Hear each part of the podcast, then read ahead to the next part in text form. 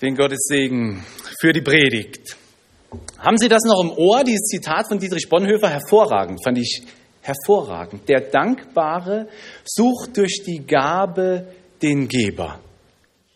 Super, ein super Zitat. Und so ein bisschen haben wir das ja auch in dem Video gesehen, oder?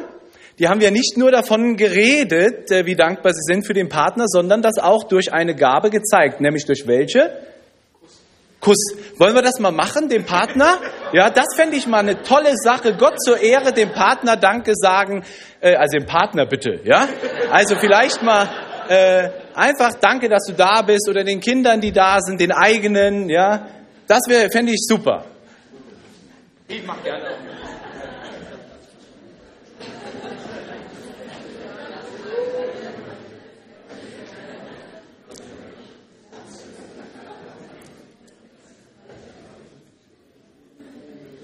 Ja, da darf man sich doch mal freuen. Beim Video, als die, das junge Paar sich geküsst hat, war es ja auch, da ging ja auch dieses Oh durch die Reihen, ja? Der Dankbare sucht durch die Gabe den Geber.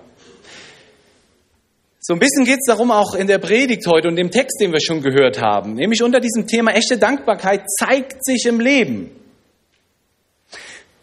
Kennen Sie dieses Gebet,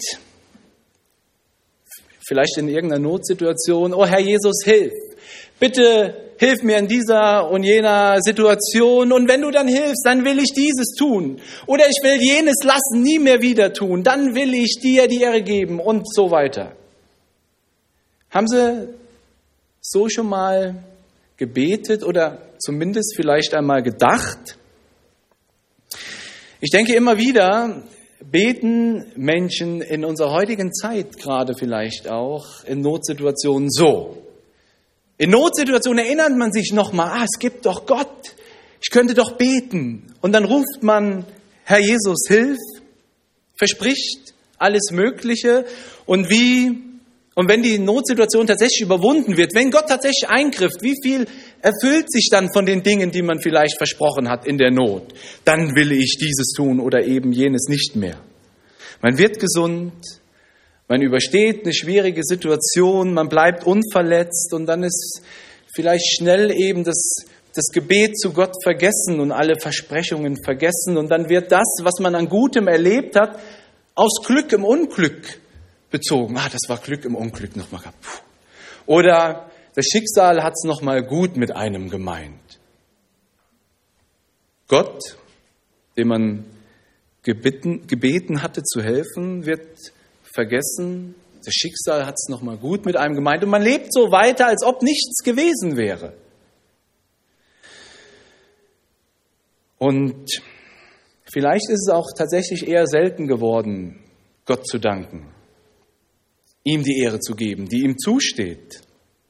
Jesus zu danken für erfahrene Hilfe und Bewahrung. Vielleicht ist es auch so in unserem, in unserem eigenen Leben. Und mit, unser, mit der Predigt möchte ich uns heute diesen Blick nochmal darauf werfen lernen, dankbar zu sein für das, was Jesus uns Gutem im Leben getan hat, bis auf den heutigen Tag und weiter ja tun will. Er ist da, wir können zu ihm kommen mit unseren Bitten und er greift ein, er handelt in unserem Leben. Und dann können wir doch nicht hingehen und alles dem Zufall zuschreiben, dem Glück zuschieben. Denn wenn wir das tun, dann sind wir nicht dankbar dann sind wir nicht dankbar. Und deshalb möchte ich in der Predigt uns ermutigen, echte Dankbarkeit zu haben, zu entwickeln, zu leben. Denn echte Dankbarkeit zeigt sich im Leben. Und das sehen wir auch am Predigtext. Das Erste, was wir sehen in diesem Text, ist, echte Dankbarkeit führt automatisch zur Hinwendung an Jesus. Axel, du darfst gerne weiterklicken. Und es begab sich, heißt es da in Vers 11 bis 16, lese ich uns nochmal. Und es begab sich, als er nach Jerusalem wanderte, dass er durch Samarien und Galiläa hinzog. Und als er in ein Dorf kam, begegneten ihm zehn aussätzige Männer, die standen von ferne und erhoben ihre Stimme und sprachen, Jesus, lieber Meister, erbarme dich unser. Und es geschah, als sie hingingen, da wurden sie rein. Nee, Moment, habe ich was übersprungen, gell? Und als er sie sah, sprach er zu ihnen, geht hin und zeigt euch den Priestern. Genau, so. Und es geschah, als sie hingingen, da wurden sie rein. Ah, einer aber unter ihnen, als er sah, dass er gesund geworden war, kehrte er um und pries Gott mit lauter Stimme und fiel nieder auf sein Angesicht zu Füßen Jesu und dankte ihm. Und das war ein Samariter. Jesus ist unterwegs auf dem Weg nach Jerusalem und ist, er ist unterwegs durch die Gegenden Samaria und Galiläa, also wahrscheinlich irgendwo im Grenzgebiet. Und in diesem Grenzgebiet wahrscheinlich befinden sich jetzt zehn aussätzige Männer. Und die leben in diesem Grenzgebiet am Rande der Gesellschaft, denn sie sind aussätzig. Und wahrscheinlich, unserem Text können wir das so entnehmen, wahrscheinlich ist es so, dass unter diesen zehn Männern gleichwohl Juden als auch Samariter sich befinden. Juden und Samariter zusammen, die zusammenleben. Wie geht das? Eigentlich haben diese zwei Volksgruppen sich gemieden, gehasst. Man wollte nichts miteinander zu tun haben. Aber eine Sache hatten die Volks, hatte die Volksgruppe schon gemeinsam. Sie glaubten an Gott und sie hatten die, das Gesetz Mose als Lebensgrundlage. Und weil sie das Gesetz Mose als Lebensgrundlage hatten, obgleich Jude oder Samariter, war es so, dass für sie die gleichen Regeln bezüglich des Aussatzes galten. Nämlich nach 3. Mose 13, Vers 45 und 46. Wer nun aussätzig ist, soll zerrissene Kleider tragen und das Haar lose und den Bart verhüllt und soll rufen, unrein, unrein, und solange die Stelle an ihm ist, soll er unrein sein, allein wohnen und seine Wohnung soll außerhalb des Lagers sein. So, diese Regeln gelten für beide, Juden und Samariter. Außerhalb des Lagers müssen sie sein. Sie sind als Aussätzige ausgeschlossen von der Gesellschaft. Und jetzt tun sie sich eben zusammen, egal die Unterschiedlichkeiten, die sie normal haben. Juden, Samariter heben sich auf in dieser Krankheit, weil sie sich zusammentun, um nun besser überleben zu können, ausgeschlossen zu sein aus der Gesellschaft, um in gewisser Weise zumindest etwas Gemeinschaft zu haben, zu erleben. Sie sind Aussätzige. Was heißt das denn, aussätzig zu sein? Ich denke, die meisten von uns verstehen darunter Lepra. Lepra war früher ja mal eine, oder in manchen Gegenden dieser Welt, Indien ist es auch heute noch eine schlimme Krankheit, aber sie ist schon sehr eingedämmt. Lepra, die Krankheit, wo man die Gliedmaßen verliert. Eine tödliche Krankheit, eine schwerwiegende Krankheit. Sicherlich war Aussatz, war Lepra auch Aussatz, machte Lepra zum Aussätzigen, aber im dritten Buch Mose geht es noch um viel mehr. Hautkrankheiten jeglicher Art konnten einen zum Aussätzigen machen. Also es musste nicht unbedingt Lepra sein, konnte aber eben Lepra sein.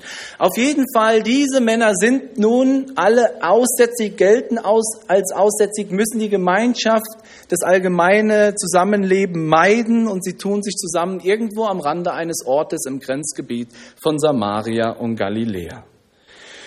Und jetzt kommt Jesus in dieser Gegend vorbei. Und diese Männer auf irgendeine Art und Weise hören sie von Jesus. Haben sie auch schon mal von Jesus gehört?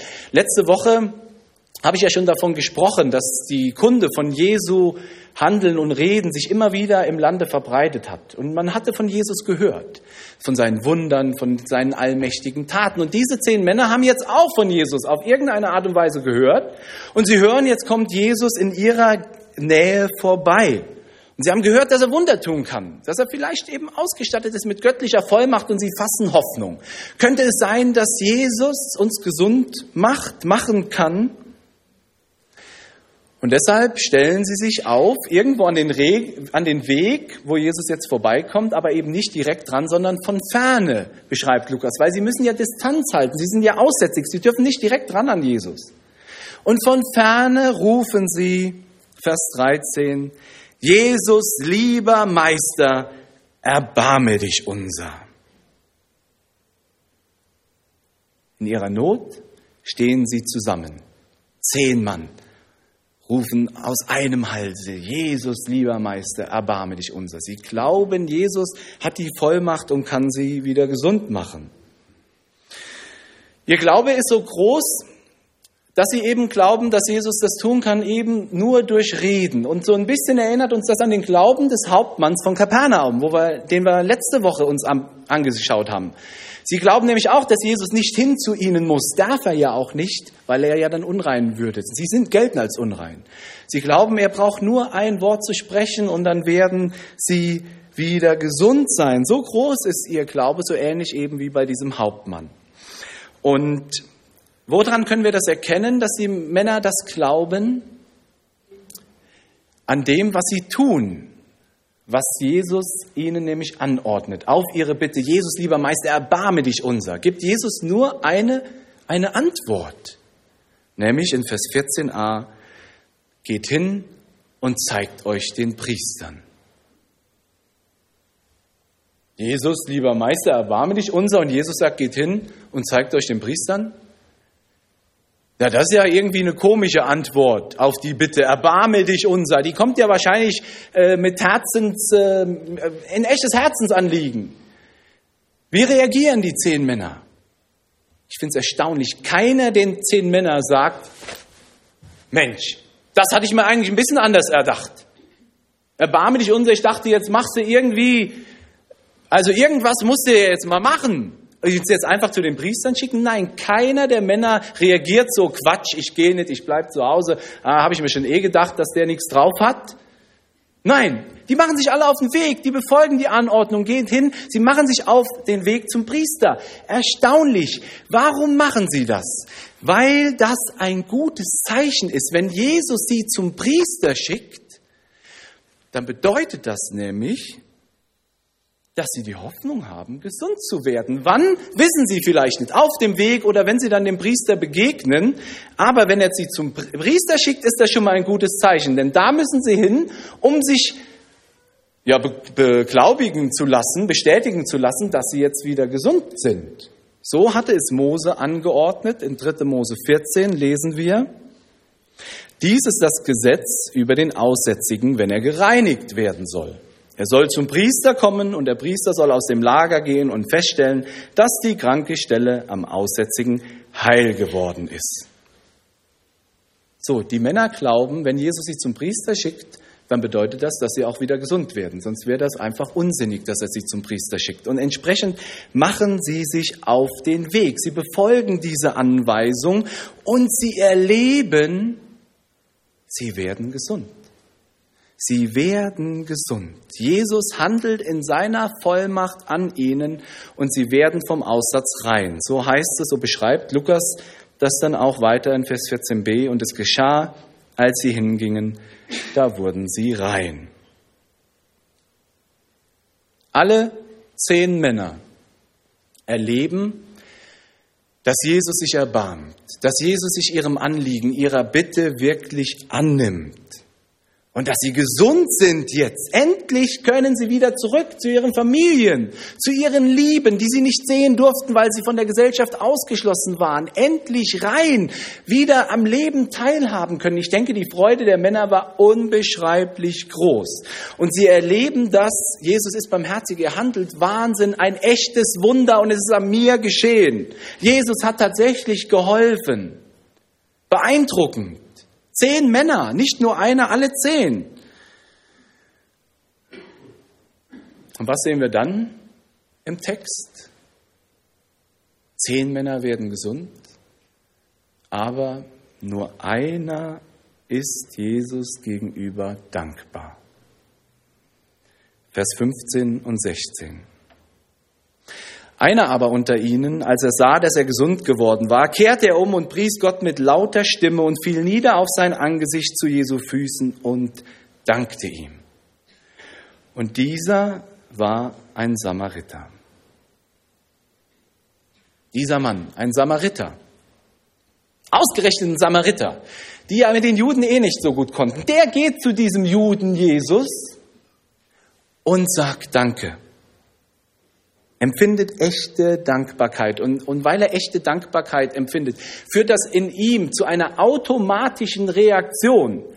Als in dem Moment auf dem Weg hin zum Priester, als er erlebt, er ist wieder gesund, er ist rein, automatische Reaktion. dreht er sich um. Marsch, Marsch zurück. Er weiß, von wem er seine Genesung, wem er seine Genesung zu verdanken hat.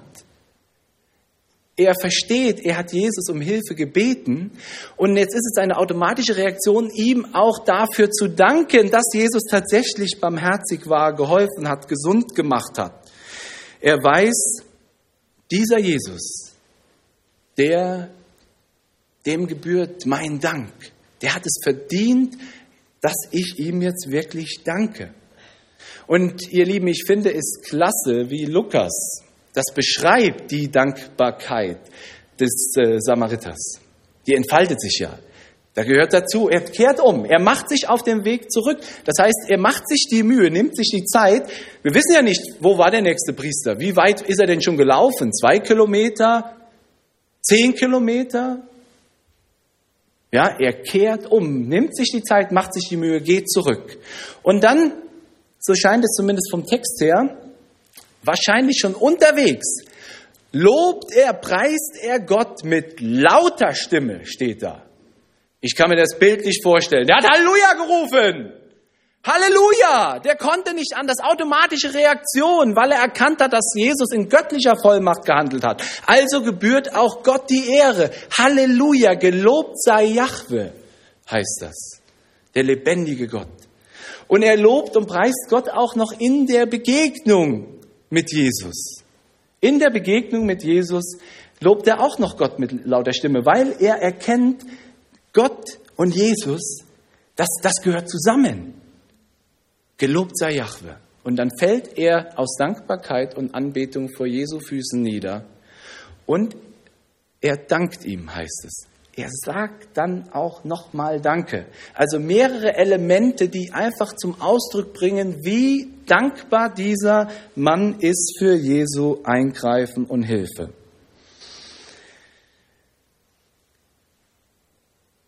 Wie ist das in deinem Leben? Weißt du auch, von wem die Hilfe in deinem Leben kommt? Und bist du Jesus dankbar für all das Gute, das er dir schon getan hat und weiter ja immer wieder tut? Bist du ihm dankbar, wenn du deine Bitten und Gebete formulierst und erfährst, wie er eingreift, wie er wirkt? Und wenn du das erleben darfst, dass Jesus eingegriffen hat, wendest du dich dann ganz automatisch, ganz selbstverständlich an ihn und sagst ihm auch Danke dafür bringst das zum Ausdruck, dass du ihm dankbar bist. Oder wann kommst du zu Jesus? Kommst du zu Jesus nur, um deine Bitten zu formulieren?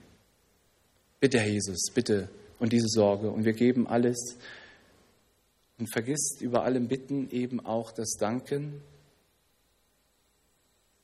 Der Samariter macht sich die Mühe, geht den Weg zurück, nimmt sich die Zeit, weil er weiß, Jesus verdient dieser Dank. Und ich befürchte, dass wir eben manchmal vergessen, Jesus zu danken. Oder zumindest, dass es unausgewogen ist zwischen, zwischen der Intensität, der Quantität unserer Bitten gegenüber unserem Dank. Dann greift Jesus vielleicht ein und wir haben vielleicht Tage, Wochen lang dafür gebeten. Und dann, ah ja, jetzt ist ja, danke, Jesus, gut, und dann machen wir weiter. Gut gemacht. Ich denke, vom Samariter können wir hier eine Menge lernen, was es heißt, echte Dankbarkeit zu haben und zu leben. Echte Dankbarkeit zeigt sich darin zu erkennen, woher meine Hilfe kommt, nämlich von Jesus. Und dass ich mir dann auch immer wieder die Zeit nehme, ihm auch zu begegnen, um ihm zu danken nicht nur um zu bitten. Jesus anzubeten, Gott die Ehre zu geben, das sollte unsere automatische Reaktion sein auf all das Gute, was wir von ihm bekommen haben. Und meine Frage ist, willst du das? Wollen Sie das? Echte Dankbarkeit leben und zeigen. Dann lasst uns vom Samariter lernen. Und ich lade uns ein, Nun gemeinsam, wir haben das gerade eben schon gesungen, dieses kurze Lied Dank sei dir, ja Dank sei dir, zu singen, gemeinsam jetzt mitten in der Predigt, um das direkt zu tun. Für das, was wir ja schon reflektiert haben heute, wofür wir dankbar sein können. Dank sei dir, ja Dank sei dir. Dank sei dir, ja Dank sei dir, wir danken.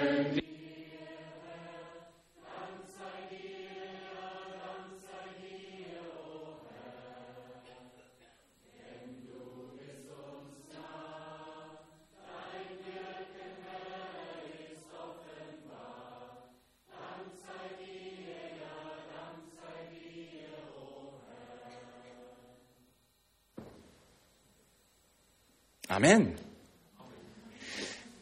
Ein weiteres, was wir sehen können bezüglich Dankbarkeit in diesem Text, Jesus erwartet Dankbarkeit auch als Reaktion auf sein Handeln.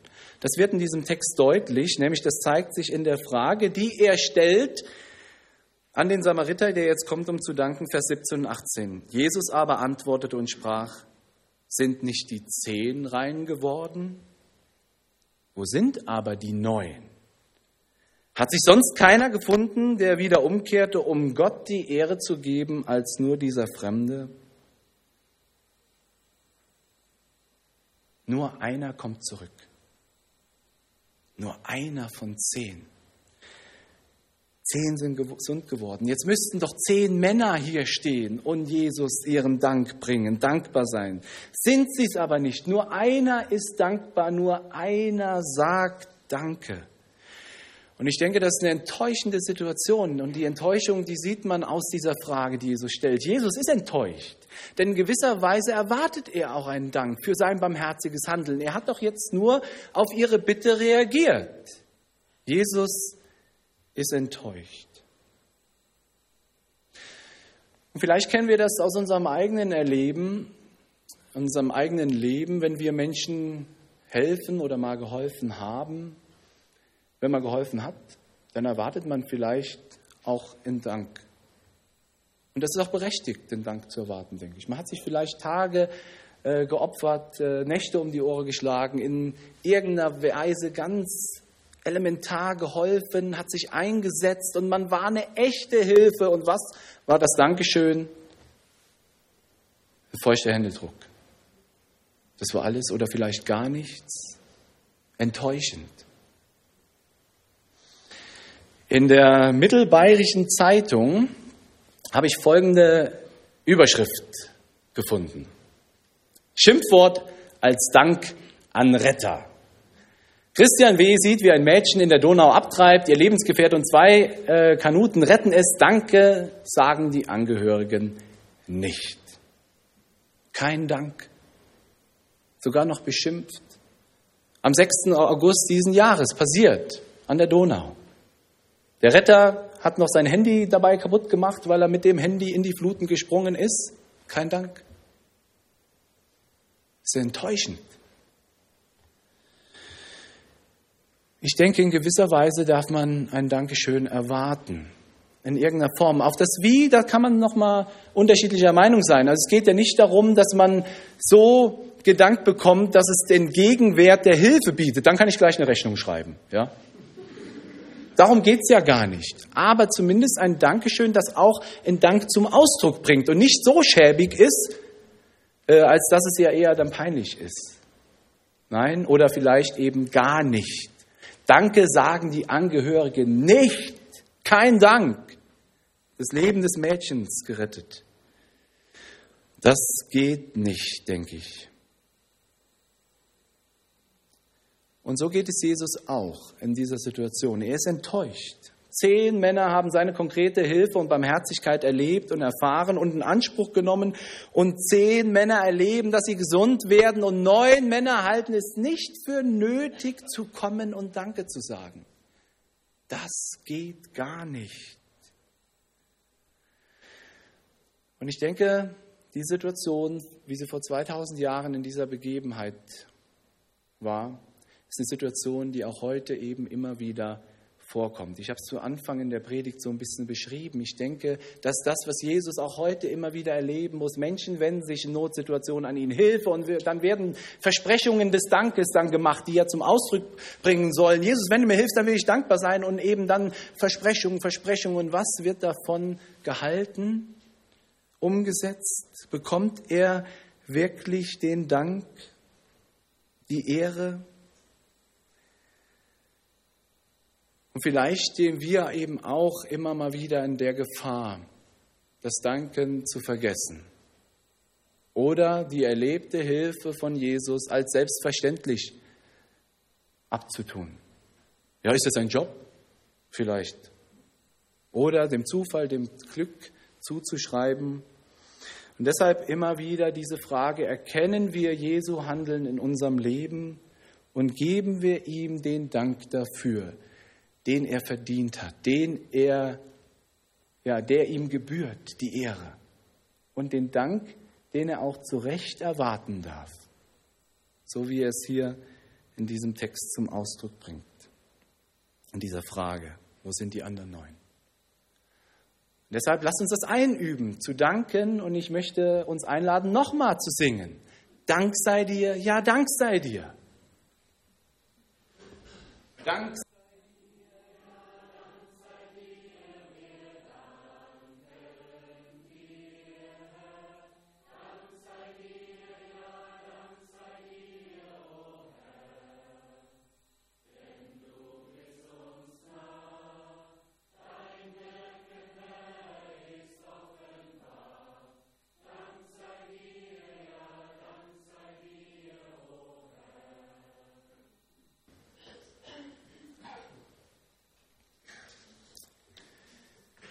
Ein letztes, worauf ich noch eingehen möchte in dieser Predigt, echte Dankbarkeit zeigt sich im Leben, hat damit zu tun, dass es bei echter Dankbarkeit eben nicht nur darum geht, Worte zu machen, sondern so, wir erinnern uns an das Zitat von Dietrich Bonhoeffer, der Dankbare sucht durch die Gabe den Geber.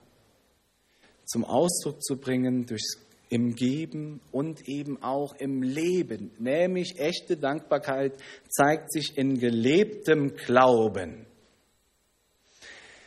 Zehn Männer werden körperlich gesund, aber nur einer, nur einer wird auch geistlich gesund. Denn im Gegensatz zu den neun anderen Männern erkennt der Samariter Jesus als mit göttlicher Vollmacht ausgestatteten an, als Herrn, als Gott und Retter an und glaubt an ihn. Der Samariter wird nicht nur, kehrt nicht nur körperlich um, macht sich auf den Weg zurück, sondern er kehrt auch geistlich um. Und er erkennt das. Und er erkennt das an darin, dass er Gott preist für die Hilfe, die ihm in Jesu zuteil wird. Und von nun an glaubt er an Jesus. Glauben. Und er wird damit eben auch geistlich rein. Und das sehen wir in Vers 19, nämlich in dem, was Jesus jetzt abschließend zu diesem Mann sagt. Da heißt es, und er, Jesus, sprach zu ihm, Steh auf, geh hin, dein Glaube hat dir geholfen. Dein Glaube hat dir geholfen. Eigentlich oder besser übersetzt müsste es eigentlich heißen, dein Glaube hat dich gerettet. Dein Glaube hat dich gerettet. Nämlich jetzt gerettet im Gegensatz zu den anderen Neunen. Dein Glaube hat dich gerettet im Gegensatz dadurch, die anderen sind nur körperlich gesund geworden, aber du durch den Glauben bist geistlich gesund geworden und durch den Glauben bist du geistlich rein geworden. Dein Glaube hat dich gerettet, denn ihr Lieben, darum geht es Jesus. Er ist als Retter in diese Welt gekommen. Er ist gekommen, um zu retten und er ist gekommen, nicht nur um zehn Menschen wieder gesund zu machen, damit sie noch ein paar Jahre mehr in diesem vergänglichen Leben leben können. Er ist gekommen, um zu retten, zu retten vom ewigen Tod. Und darum geht es im Glauben an ihm, neues Leben zu halten. Und der Samariter empfängt neues Leben mit Ewigkeitsgarantie, durch den Glauben, im Gegensatz zu den Neuen. Deshalb sagt Jesus, geh hin, steh auf, geh hin, dein Glaube hat dich gerettet. Da ist der Gegensatz zu den anderen Neunen drin. Die haben Jesus nämlich nicht anerkannt.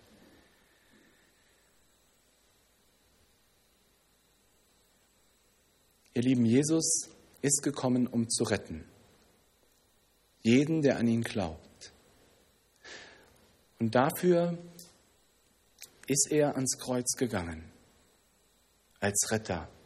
Da ist er gestorben, um uns zu retten, zu retten von unserer Sünde, zu retten von Gottes Ferne, zu retten von ewiger Verdammnis.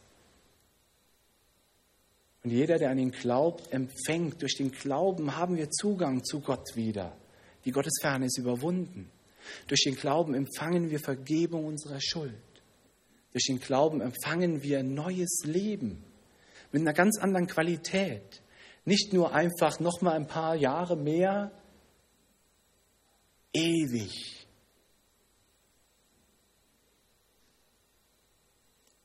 Das gilt jedem, der an Jesus glaubt. Und der Samariter hat geglaubt. Jesus spricht ihm das so zu. Dein Glaube hat dich gerettet nicht nur körperlich gesund, sondern neues Leben mit Ewigkeitsgarantie. Und jetzt in Vers 19 entsendet Jesus diesen Mann in sein neues Leben. Steh auf, geh hin, dein Glaube hat dich gerettet. Steh auf, geh hin. Was denken Sie, wenn Jesus schon die Erwartung hat, dass man ihm dankt, wenn er körperlich gesund macht, erwartet er dann auch Dankbarkeit dafür, dass er rettet vom ewigen Tod? Erst recht. Dann doch erst recht. Und entsprechend verstehe ich Jesu Worte an den Samariter, steh auf, geh hin, dein Glaube hat dich gerettet. Jetzt auch als Aufforderung an den Samariter weiter zu glauben und in diesem Glauben zu leben. In diesem Glauben zu leben und auf diese Weise dann seine Dankbarkeit auch wirklich weiter zum Ausdruck zu bringen. Steh auf, geh hin. Heißt, leb jetzt in diesem neuen Leben. Leb jetzt als Kind Gottes. Leb in der Gewissheit, dass du Vergebung deiner Schuld hast in mir, im Glauben an mich. Leb jetzt in, in, in, ja, in dieser Hoffnung auf dieses neue, ewige Leben. Und ich denke, wir können unsere Dankbarkeit durch nichts besser zum Ausdruck bringen, als dass wir unseren Glauben im Alltag leben. Quasi als Gabe an den Geber. Unser Leben hingeben an diesen Geber. Den Glauben mit in den Alltag einbeziehen. Dass wir hingehen und erkennbar sind in dieser Welt als Nachfolger Jesu. Als Ausdruck unserer Dankbarkeit. Wie ist das bei dir? Wenn du Jesus als Herrn und Retter in deinem Leben anerkannt hast, wie zeigst du deine Dankbarkeit für deine Rettung, für Vergebung, für dieses neue ewige Leben, das du erhalten hast?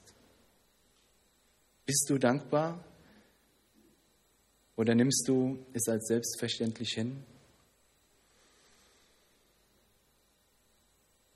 Sagst du immer wieder Danke dafür. Herr Jesus, ich danke dir für deine Vergebung. Herr Jesus, ich danke dir, dass du am Kreuz für mich gestorben bist. Bringst du das zum Ausdruck durch deine Worte, so wie wir es jetzt ja auch im Gottesdienst schon mehrfach getan haben. Durch Dank, durch Anbetung, durch Lieder, die wir singen.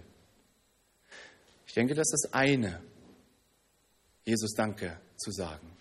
Das gehört dazu und das ist gut. Aber das andere ist eben, dass ich es auch mit meinem ganzen Leben zum Ausdruck bringe.